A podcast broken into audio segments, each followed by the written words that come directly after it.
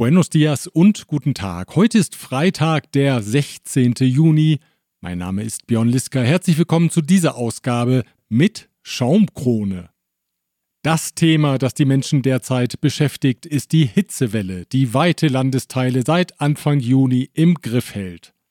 Im Zentrum des Landes steigen die Thermometer auf 30 Grad im Schatten und 40 Grad in der Sonne. Das Observatorio de Tacubaya im Westen der Hauptstadt registrierte am vergangenen Sonntag 32,8 Grad, zwar noch gut ein Grad unter dem Rekordwert für den Monat Mai, aber doch schon beachtlich.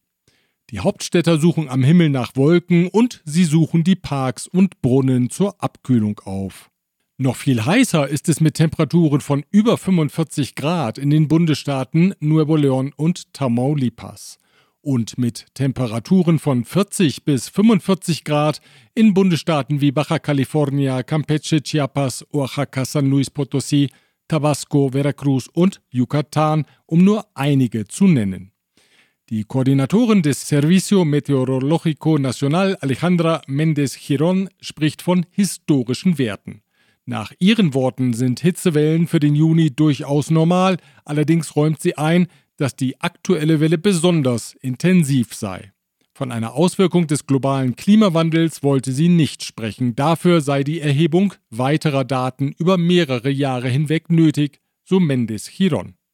Zur Hitze kommen fehlende Niederschläge hinzu. 60 Prozent der Stauseen des Landes sind nur zu weniger als der Hälfte gefüllt, teilte die nationale Wasserbehörde Conagua mit. Zu Herzen geht das Bild der Giraffe Benito, die im Parque Central in Ciudad Juárez nur einen kleinen Sonnenschutz hat, der zudem zu niedrig für sie ist, trotzdem steckt sie ihren Kopf darunter. Der Körper bleibt den Sonnenstrahlen ungeschützt ausgeliefert. Benito wird weiter leiden müssen, denn es bleibt heiß, wie das Umweltministerium gestern mitteilte. Die Welle werde noch 15 Tage dauern. Der Prognose zufolge wird die 45-Grad-Marke in den nächsten Tagen wohl in neun Bundesstaaten gerissen. Elf Bundesstaaten werden Temperaturen über 40 Grad verzeichnen und landesweit werden die Höchsttemperaturen demzufolge nirgendwo unter 30 Grad liegen. Gleich geht's weiter. Zunächst aber mein herzlicher Dank an folgende Unternehmen. Chloemecom, Technologien für die Automatisierung und die Energieverteilung in der industriellen Anwendung. Kernliebers, der globale Technologieführer für hochkomplexe Teile und Baugruppen mit den Schwerpunkten Federn und Standsteile.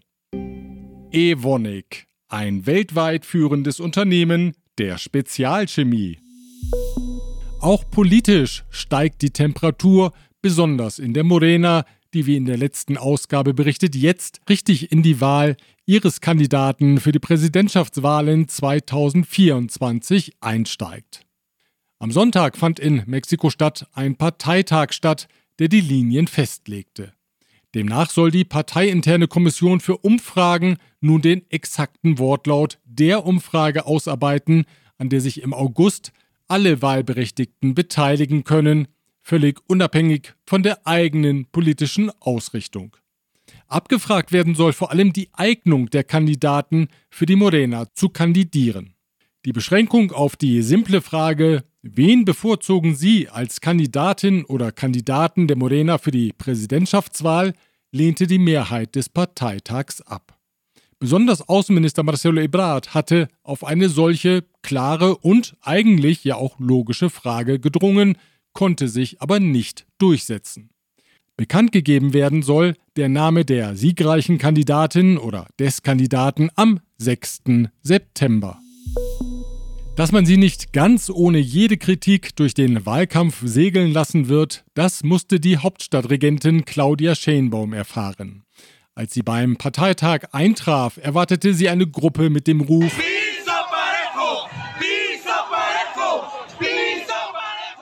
Das waren natürlich keine Bodenverleger, die da begeistert ihre Dienstleistungen anpriesen. Mit Piso Parejo waren gleiche Bedingungen für die Kandidaten gemeint. Und das ist als Kritik an der Favoritenrolle von Claudia Schenbaum zu verstehen, der der Parteiapparat ebenso wie die Morena-Gouverneure ja regelmäßig den roten Teppich ausrollen.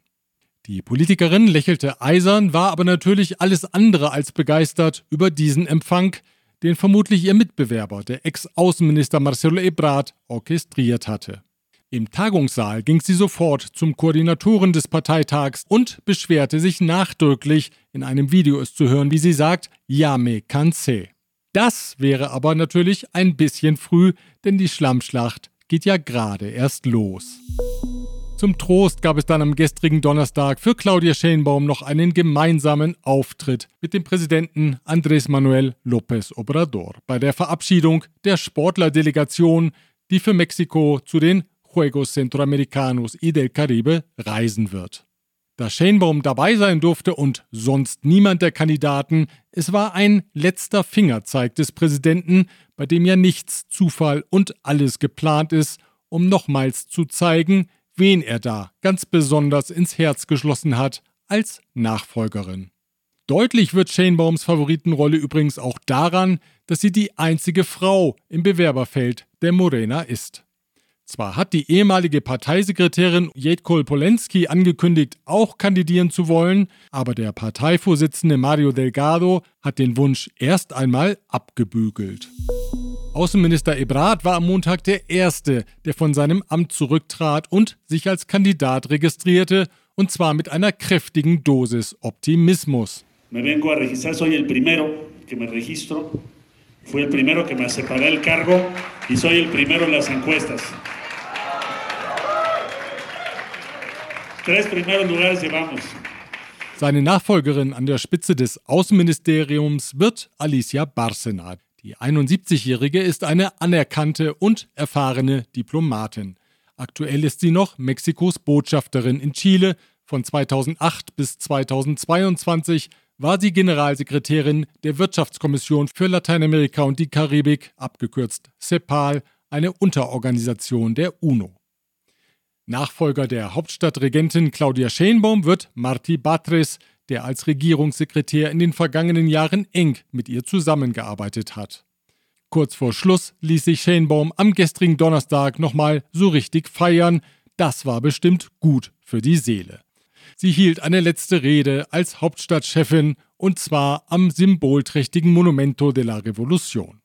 Tausende Anhänger waren dabei, nur mit dem Chor klappte es noch nicht so recht, aber es waren ja auch noch 35 Grad auf dem Platz vor dem Monument.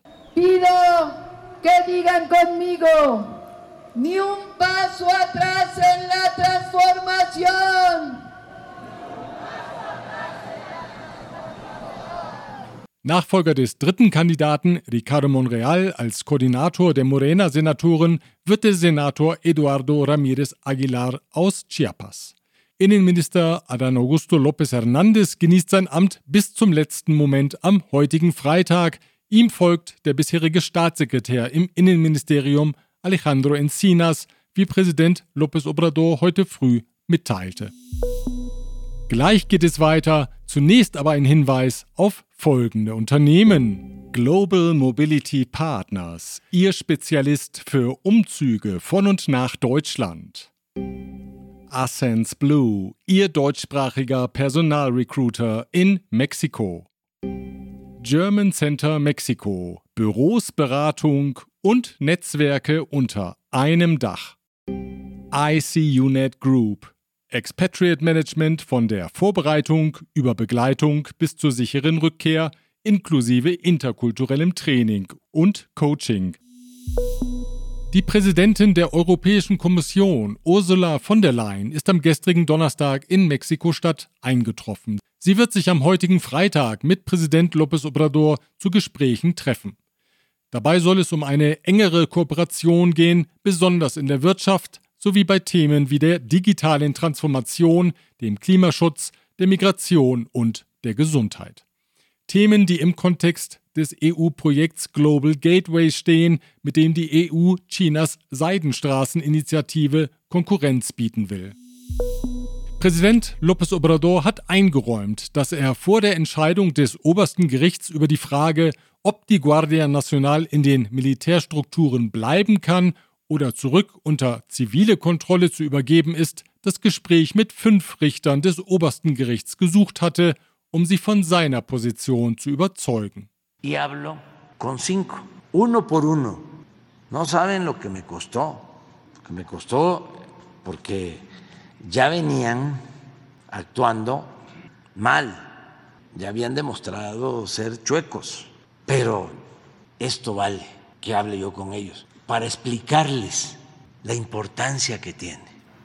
López Obrador glaubt, dass nur die Einbindung in militärische Strukturen die Guardia Nacional vor Korruption schützen kann. Deswegen sei er selbstlos über seinen eigenen Schatten gesprungen und habe die Gespräche gesucht, weil es nun mal um etwas Wichtiges ging, nämlich Porque es la seguridad del pueblo, la seguridad de los mexicanos, es la paz, la tranquilidad. Letztlich war der Versuch der Einflussnahme aber erfolglos. Das oberste Gericht entschied, dass die Guardia Nacional bis zum Jahresende wieder dem Ministerium für Sicherheit unterstellt werden muss. Weiter zugelegt hat in dieser Woche der Peso. Wenn der demnächst umbenannt wird in Super Peso, dann dürfte das niemanden verwundern. Nachdem die US-amerikanische Zentralbank bekannt gegeben hatte, den Leitzins nicht zu verändern, legte der Peso zu auf 17,07 Einheiten pro Dollar. In Sinaloa haben Maisproduzenten den Flughafen von Culiacan besetzt. Sie fordern, dass die Regierung sie dabei unterstützen soll, bei den Unternehmen höhere Abnehmerpreise durchzusetzen. Gouverneur Ruben Rocha forderte die Demonstranten auf, den Flughafen freizugeben und stattdessen die großen maisverarbeitenden Unternehmen wie Gruma, Minza und Cargill zu besetzen. Er werde sie dabei unterstützen, so der Morena-Politiker. Bisher war sein Aufruf aber erfolglos. Die Preise für Mais sind infolge eines Maisüberangebots drastisch gefallen. Wurden im vergangenen Jahr noch 7000 Pesos pro Tonne Mais bezahlt, so sind es aktuell nur 5000. In der Vergangenheit unterstützte das staatliche Finanzierungssystem Financiera Rural die Produzenten mit Überbrückungskrediten, die gibt es aber seit dem Mai nicht mehr. Wie berichtet, hielt Präsident López Obrador das Instrument für verzichtbar und schaffte es ab. Gleich geht es weiter. Zunächst aber mein Dank an Protection Dynamica, Ihr deutschsprachiger Versicherungsmakler mit internationaler Erfahrung, seit 67 Jahren vertrauensvoll an der Seite von Privat- und Firmenkunden. Rödel und Partner, Ihre maßgeschneiderte Wirtschaftskanzlei. Von wo besser Isiera, Ihre Anwaltskanzlei mit einem spezialisierten German Desk. Bei einem Schiffsunglück vor der griechischen Küste sind zahlreiche Migranten aus Afrika ertrunken. Die Zahl der Personen, die sich auf dem Schiff aufhielten, ist nicht bekannt. An die Unglücksstelle fuhren mehrere Luxusjachten, die sich in der Nähe befanden, darunter auch die Yacht Mayan Queen 4 der mexikanischen Familie Bayeres. Sie nahm 109 Überlebende auf und brachte sie in den Hafen von Kalamata. Die Familie Bayedes besitzt die ertragreichste Silbermine im Land, auch die Warenhauskette Palacio de Hierro gehört zu ihrem weit gestreuten Besitz. Beim Halbfinale in der Nations League haben sich die Fußballer aus Mexiko und den USA gestern Abend in Las Vegas ein gewohnt hitziges Spiel geliefert, das die US-Fußballer 3 zu 0 für sich entschieden. Die Hoffnung des Kommentators Martinoli, der in der Bundesliga ja bestens bekannte US-Spieler Pulisic möge nicht an den Ball kommen, sie erfüllte sich nicht.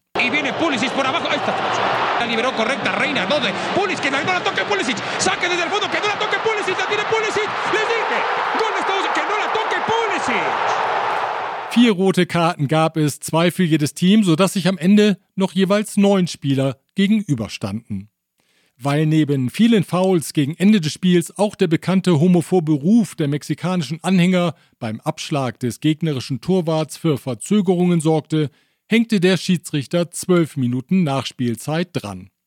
Als nach acht Minuten erneut der homophobe Ruf erklang, pfiff er genervt ab. Am Sonntag spielt das US-Team gegen Kanada um den Titel, Mexiko gegen Panama um Platz 3. Wir kommen nochmal zurück aufs Thema Hitze. Gegen die hilft am besten ein großes Glas Wasser mit einem kräftigen Spritzer Limone. Es darf aber natürlich auch mal ein Bier sein. Mmh, lecker mit Schaumkrone sogar. Und da sind wir schon beim Thema. Das mexikanische Modelo Especial hat im Mai in den USA die dort beheimatete Biermarke Bud Light als meistgetrunkenes Bier abgelöst. Modelo kam auf einen Marktanteil von 8,4, Bud Light auf 7,3 Prozent. Der Grund für diesen Wechsel ist allerdings nicht schön. Er geht auf einen breiten Protest gegen eine Marketingkampagne zurück. Bud Light nämlich hatte sich für die LGBT-Bewegung stark gemacht und auf positive Marketing-Effekte gesetzt. Doch der Schuss ging nach hinten los. Schuss im wahrsten Sinne des Wortes, so stellte der bekannte Sänger und Trump-Anhänger Kid Rock ein Video ins Netz, das zeigt, wie er seine Bud Light-Bestände aus Protest abknallt um dann zu sagen: Fuck Bud Light and fuck Anheuser-Busch. Have a terrific day. Der Wunsch ging dann aber doch nicht ganz in Erfüllung. Auch Modello gehört nämlich längst zu Anheuser-Busch. Soweit die Informationen aus Mexiko. Vielen Dank für Ihre Aufmerksamkeit. Gönnen Sie sich einen kühlen Schluck, vielleicht am Sonntag, an dem in Mexiko ja der Vatertag gefeiert wird. Wir hören uns wieder am nächsten Freitag, wenn Sie mögen. Bis dahin.